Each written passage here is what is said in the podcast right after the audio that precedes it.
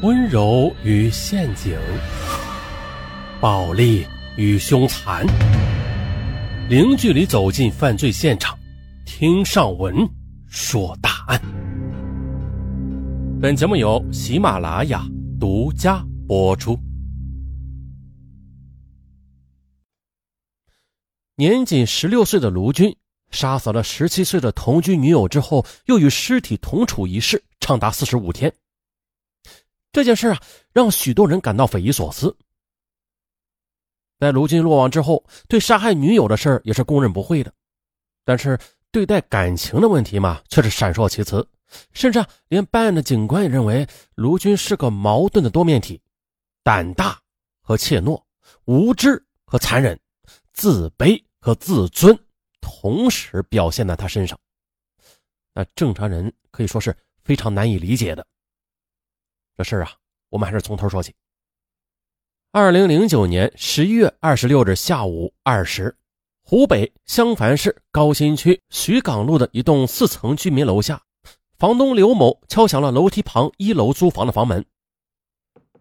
丹丹，丹丹，这个月的房租该交了啊！哎，这房子里边没有应声，刘某就拿开钥匙打开了房门。哎呦！这房子里面扑面而来一股恶臭味嗯，这死娃了们呢，上个厕所也不抽水，嗯，臭死了。这刘某啊是这栋四层楼的主人，但是啊，刘某本人并没有在这里住，这四层楼全部租给别人住了。单单的这间房子实际上是楼下的一个储物间，既狭小又阴暗潮湿。刘某啊便摸索着打开了电灯。这窝里根本就没有人，哎，倒是这床下好像是堆放了一些什么东西啊！刘某啊，就试探着用手到床下这么一摸，哎呦，他惊出了一身冷汗。妈呀，怎么里边有一条人腿啊！刘某跌跌撞撞的跑出了房门，报了警。很快的，高新公安分局刑警队和子镇派出所的民警迅速赶到现场。经过勘查，发现这床底下果然有一具高度腐烂的尸体。从衣着上可以辨认出，那就是十七岁的丹丹。租房的邻居也告诉民警啊，至少有一个多月没有见到丹丹了。而就在十天前呢，丹丹的男朋友卢军还在这个屋子里边住过，晚上屋里还亮过灯。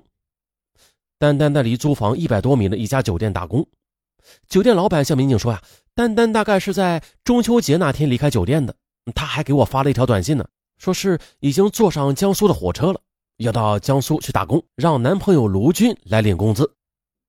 丹丹死后的一个多月里，其男友卢军还在出租屋里住过，警方立即对卢军展开全面的调查和追寻。十一月二十八日晨三时，在武汉市汉正街的一家韩国料理店的员工的宿舍内，民警揭开了卢军的被窝，嗯。从梦中惊醒的卢军愣了一会儿，马上呢又浑身筛糠似的发软的瘫倒在了床上。接着就是就地突审，卢军很快的交代了他杀害同居女友丹丹的经过。原来十月三日是中秋节，酒店的茶楼都是下午三点左右休息，晚上五点左右上班。下午四点左右的，躺在床上的丹丹对卢军说：“我想喝水了，你帮我到外面买一瓶纯净水来。”同在床上的卢军却不愿起来。你要喝水，你怎么不知道自己去买啊？哎丹丹好委屈啊！他觉得啊，自己处处细心的照顾着卢军，可是卢军这样一点小事也不愿意帮忙，他就很生气。卢军，你真不是个男人！你天天吃住在我这里，让你买瓶水会累死你啊！两人就是因此而发生激烈的争吵。卢军突然的冲下床，拿起一根晾衣服的绳子就往丹丹的脖子上套。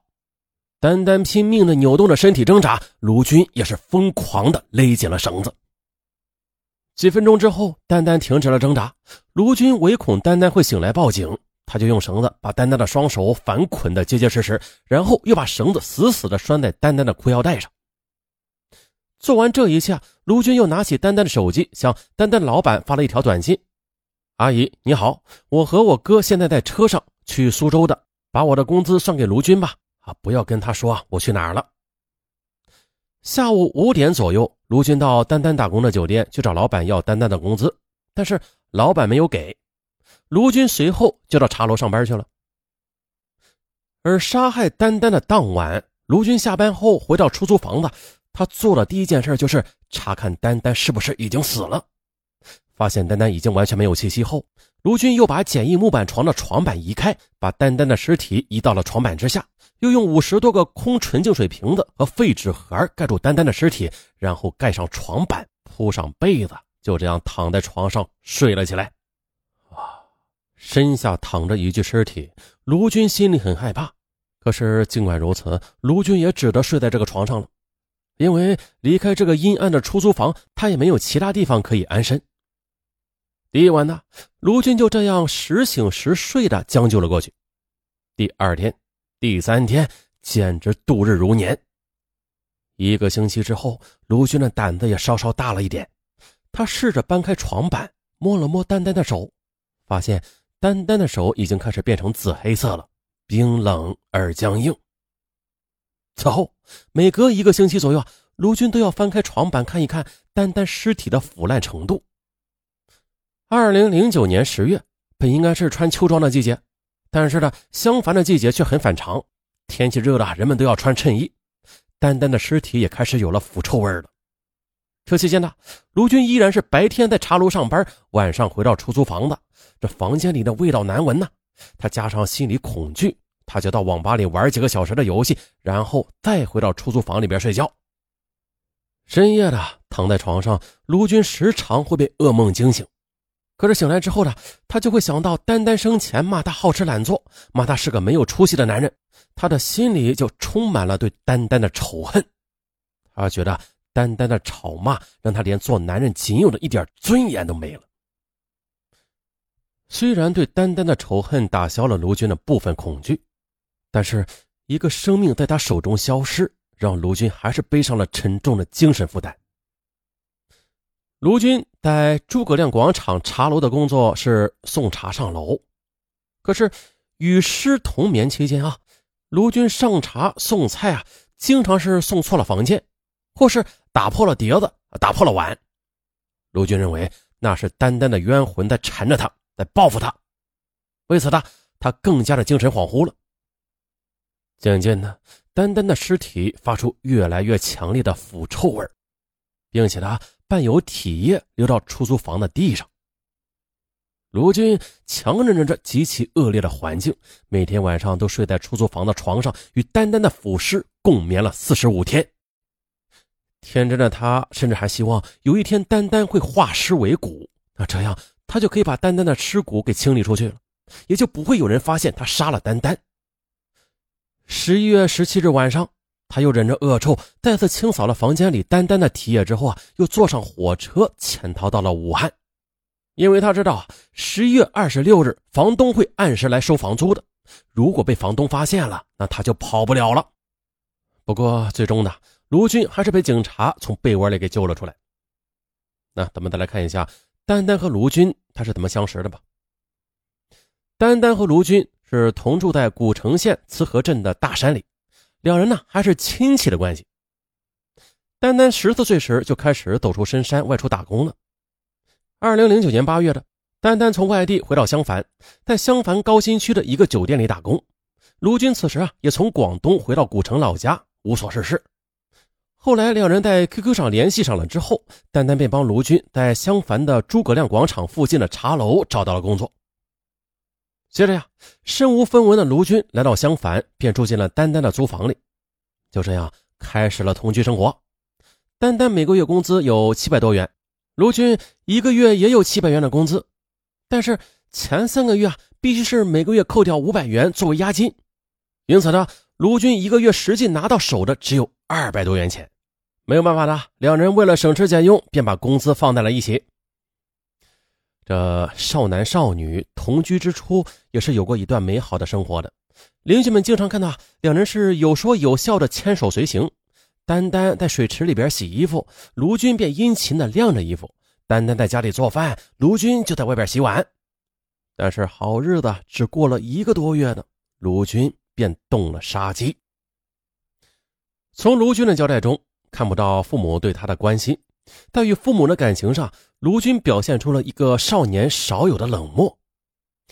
卢军在外打工，很少与父母联系。父亲虽然有手机啊，但是也很少与儿子联系。就在二零零九年的九月，卢军的父亲从古城大山里来到襄樊，想看看儿子居住的地方。但是呢，卢军却并没有让父亲到租房去，也没有让父亲到他工作的地方去看看。卢军啊，只是告诉父亲他很忙，要上班呢。就这样的，轻轻的几句话就把父亲打发回家了。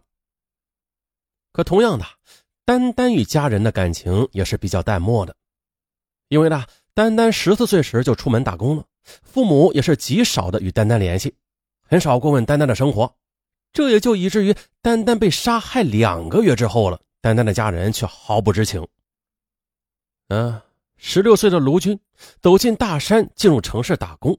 会带着巨大的感情和心理压力的，同时，繁华都市与贫困乡村相比，本身就有着很大的落差，很容易啊让初出茅庐的打工少年产生强烈的自卑、呃压抑的心理。